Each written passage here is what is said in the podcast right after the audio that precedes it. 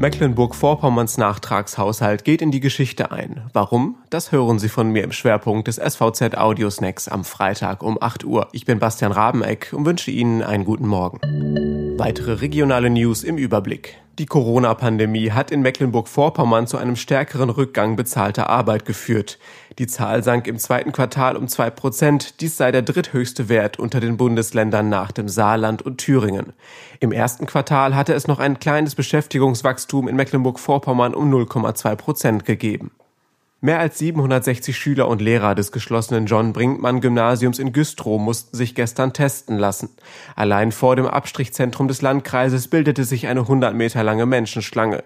Hier wurden die Schüler der Klassenstufen 11 und 12 sowie das gesamte Lehrpersonal getestet. Knapp 300 Personen. Der Landkreis hat die Schule bis auf weiteres geschlossen, nachdem sich zwei Lehrer sowie drei Schüler mit Covid-19 infiziert hatten. MVs Nachtragshaushalt geht jetzt in die Geschichte ein. 2,85 Milliarden Euro Schulden, das klingt gewaltig, ist aber nachvollziehbar.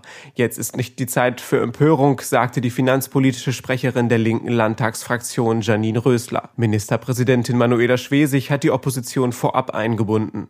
Von unseren zwölf Forderungen sind acht angenommen worden, sagte linken Fraktionschefin Simone Oldenburg.